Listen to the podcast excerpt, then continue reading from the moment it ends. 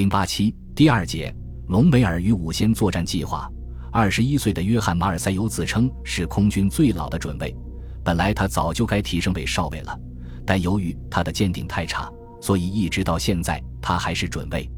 训练期间，他态度骄傲，常与别人争吵，违反飞行规则，指挥官对他印象很坏，因此在马尔瑟尤的鉴定表上写上了一条奇怪的评语：作为飞行员。品行不佳，这个评语至今一直保留在马尔瑟尤的档案里。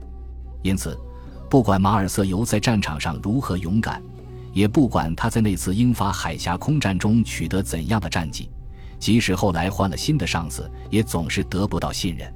他决心在非洲用他的实际行动来证明自己是一个优秀的战斗机飞行员。在新战场托布鲁克上空。第二十七战斗航空团第三中队记录了他的首次战绩，看来这是一个良好的开端。然而马尔瑟尤对此并不感到满足，他总想碰碰乱冲乱杀的运气，因此他常常冲进英国空军的机群中间，带着遍体鳞伤的飞机飞回机场。马尔塞尤真是交上了令人难以置信的好运。有一次，他偶尔一低头。飓风式飞机的一颗机枪子弹刚好打穿了他的飞行帽，而他却一点也没受伤。托布鲁克空战后，他迫降在无人地带，但仍设法找到了德军阵地。还有一次，他的发动机被打穿，油雾喷在前风挡上，什么也看不见。就在那样的情况下，他还飞回了基地。可是终究不能长期这样干下去，于是大队长诺曼上尉把他叫去训斥了一顿。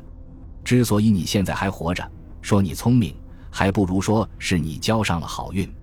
不能再这样下去了，不要过分指望命运和飞机。诺曼尚未暗暗感到，这个年轻的飞行员身上蕴藏着一种不可估量的战斗精神和力量，只是还缺乏锻炼。诺曼清楚地意识到自己作为一个教育者的责任，不能夺走他身上的勇气，但是，勇气必须和谨慎的作风。克己的能力相结合，诺曼鼓励他说：“你一定能成为一个出色的飞行员，不过还需要时间和经验。总之，你还像过去那样干下去的话，时间可就白白的荒废了。”马尔塞尤承认了错误，并决心改正，但只是他不肯改变自己的攻击方法。他早就讨厌在航校里学的那种只从敌机后上方攻击的战术。他在思考着如何把自己心爱的飞机掌握得得心应手，做到能从任何位置，即不仅是在直线飞行，就是在盘旋、爬升和横滚等机动中，也都能准确地射击敌机。这个本领只有极个别的人才能掌握，大部分人在那种位置射击误差都很大。而马尔塞尤对时间和空间具有一种特殊的灵感，他经过对自己的严格训练后。产生了一种超人的敏锐感觉。每当第三中队编队返航的时候，他总是要求允许他单独飞行。得到允许后，马尔瑟尤就驾驶着他心爱的飞机，在战友们周围纵横驰骋，一遍又一遍地练习在各种状态下，从各种不同角度进行射击的方法。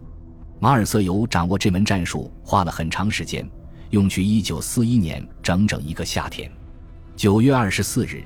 他首建奇功，一举击落五架敌机。早晨击落一架马丁·玛丽兰式飞机，下午在哈尔法山巅和西迪巴拉尼之间，经过半小时的激战，又连续打掉四架飓风式战斗机。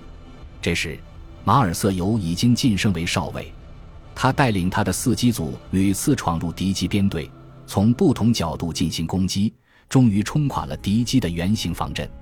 马尔瑟尤咬住敌人最后一架飞机，在西迪巴拉尼上空干掉了他，这已是他取得击落第二十三架敌机的战果了。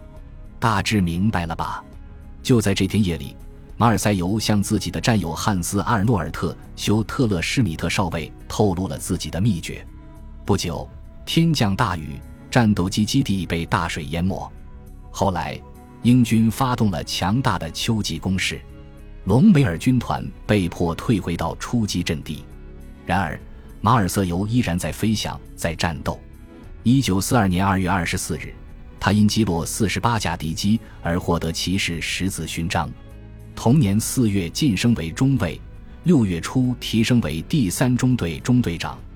与此同时，霍姆特上尉接任第一大队大队长。诺曼少校由于有效地支援了隆美尔的大规模攻势，而自己无意伤亡，升任非洲战线第二十一期战斗航空团团长。到了这时，约翰·马尔塞尤开始成为一颗闪耀在非洲大陆上空的明星。在德国和意大利这些沙漠的狐狸们中间，马尔塞尤的黄色十四号飞机和隆美尔的指挥装甲车一样，享有传奇性的声誉。正如前面描述的那样，在一九四二年六月三日的加扎拉空战中，马尔塞尤用了短短的十一分钟，就接连打下六架南非第五中队的寇蒂斯式和战斧式飞机。这些南非的飞机企图把第三俯冲轰炸航空团的朱八七式飞机编队消灭在沙漠要塞比尔哈凯姆的前沿。虽然德军的炸弹命中了目标，但是英军加扎拉战线的南部抵住比尔哈凯姆依然屹立着。法国士兵们以宽阔的地雷场为屏障，坚守着那些经过巧妙部署的阵地。战壕和一千二百余个装备有反坦克炮和高炮的重要据点，在隆美尔看来，不首先拿下比尔哈凯姆就无法前进，整个作战计划也将因此破产。为此，他责成非洲空军司令霍夫曼·冯瓦尔道中将增加连续俯冲轰炸的强度。敌方也深知事态严重，英空军少将坎宁安把英军西部沙漠空军的战斗机。战斗轰炸机和轰炸机中队相继调来对付空中和地面的德国军队。齐格尔中校的第三俯冲轰炸航空团受到了巨大的损失，因攻击比尔哈凯姆，一星期之中损失了十四架 J-87 式飞机。更为糟糕的是，空军虽然出动飞机进行了轰炸，但地面部队的强攻却跟不上去，从而使空军煞费苦心的努力徒劳无益。隆美尔部队的指挥官们都催促他加强攻势，但隆美尔执意拒绝在这个沙漠要塞投入更多的兵力。对隆美尔感到失望的冯瓦尔道将军向凯塞林报告说：“由于陆空协同不好，俯冲轰炸不但几乎毫无意义，而且只能付出不必要的牺牲。”凯塞林立即飞到隆美尔的驻地，跟隆美尔说：“这样下去可不行。”过几天。隆美尔才把福尔茨上校指挥的第一三五高炮团调到比尔哈凯姆前沿。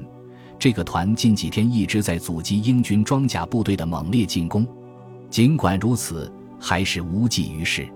于是，他又从北线抽回几支主力部队，投入这个讨厌的沙漠之学，方见奏效。六月九日，吉德一联军发起攻势两星期之后。俯冲轰炸机再一次攻击比尔哈凯姆，摧毁了要塞北侧两公里处的重要炮兵阵地。当天傍晚，冯巴尔道向隆美尔报告说，到今天为止，在比尔哈凯姆投入支援地面部队作战的飞机已达一千零三十架。第二天，即六月十日，他命令全部飞机出动三次。凯瑟琳还从希腊和克里特调来第一飞行训练团的几个 J-88 大队支援非洲前线。战场上空大雾弥漫，尘土飞扬，飞行员们无法识别敌我，因而第一攻击波被迫中断。中午和下午，俯冲轰炸机再次出动，分成十二个攻击波，出动飞机二百架，其中 J-87 式飞机一百二十四架，J-88 式飞机七十六架。德军的炸弹投得很准，一百四十吨炸弹落到勇敢的法国士兵的阵地上，工兵和步兵接着炸弹爆炸后的烟幕冲进敌人阵地。六月十日这一天，一百六十八架梅塞施米特式飞机迎击了英国战斗机，这是在非洲战场首次和喷火式战斗机交战。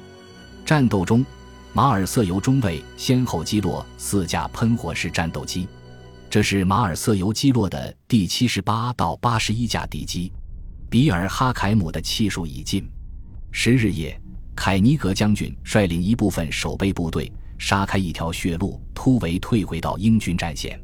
六月十一日清晨，沙漠要塞升起了白旗，隆美尔终于排除了后顾之忧。在以后的三天里，隆美尔从英军加扎拉战线的背后挥师北上。六月十四日，里奇将军被迫后撤，双方在马尔马利卡进行了决战。结果，英军一部败退托布鲁克，大部经过托布鲁克继续东撤。隆美尔并未进占托布鲁克，而是紧紧追赶退却之敌，直到埃及国境。与此同时，空中战场也展开了扣人心弦的追逐战。这是第二十七战斗航空团第三中队中队长约翰·马尔塞尤和敌机进行的空战。六月四日，凯塞林曾授予马尔塞尤百叶骑士十字勋章第九十七号。一周来，他几乎忘掉了这件事。他依旧天天翱翔在空中，依旧驾驶那架黄色十四号飞机。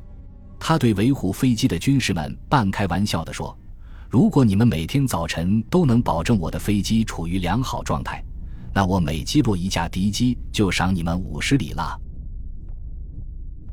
本集播放完毕，感谢您的收听，喜欢请订阅加关注，主页有更多精彩内容。